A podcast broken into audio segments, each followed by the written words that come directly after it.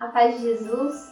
Hoje nós daremos continuidade ao nosso projeto Passos para um Santo Natal. Falaremos agora um pouquinho sobre a coroa do Advento, o que ela representa para nós nesse tempo.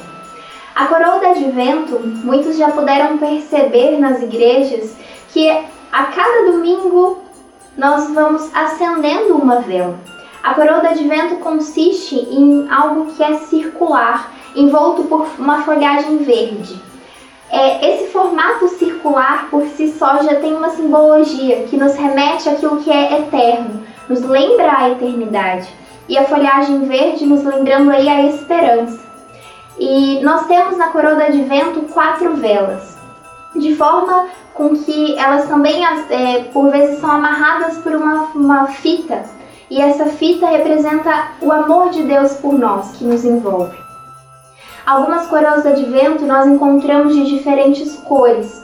Então nós temos é, algumas que são com velas, é, a primeira da cor verde, é, lembrando aí da esperança, né, da, que é trazida pelos profetas. A da cor vermelha, que vem nos lembrar do amor de Deus.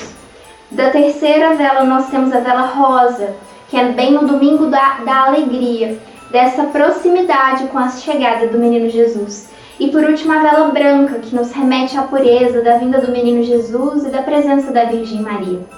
Em outras coroas do advento, nós encontramos três velas da cor roxa e uma vela da cor rosa.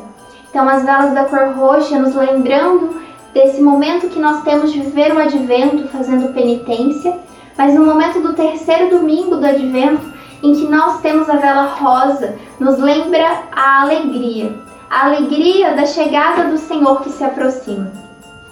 É, então, com isso, a gente encerra mais um passo para viver um Santo Natal, falando um pouquinho sobre a coroa de vento, que ela representa, né?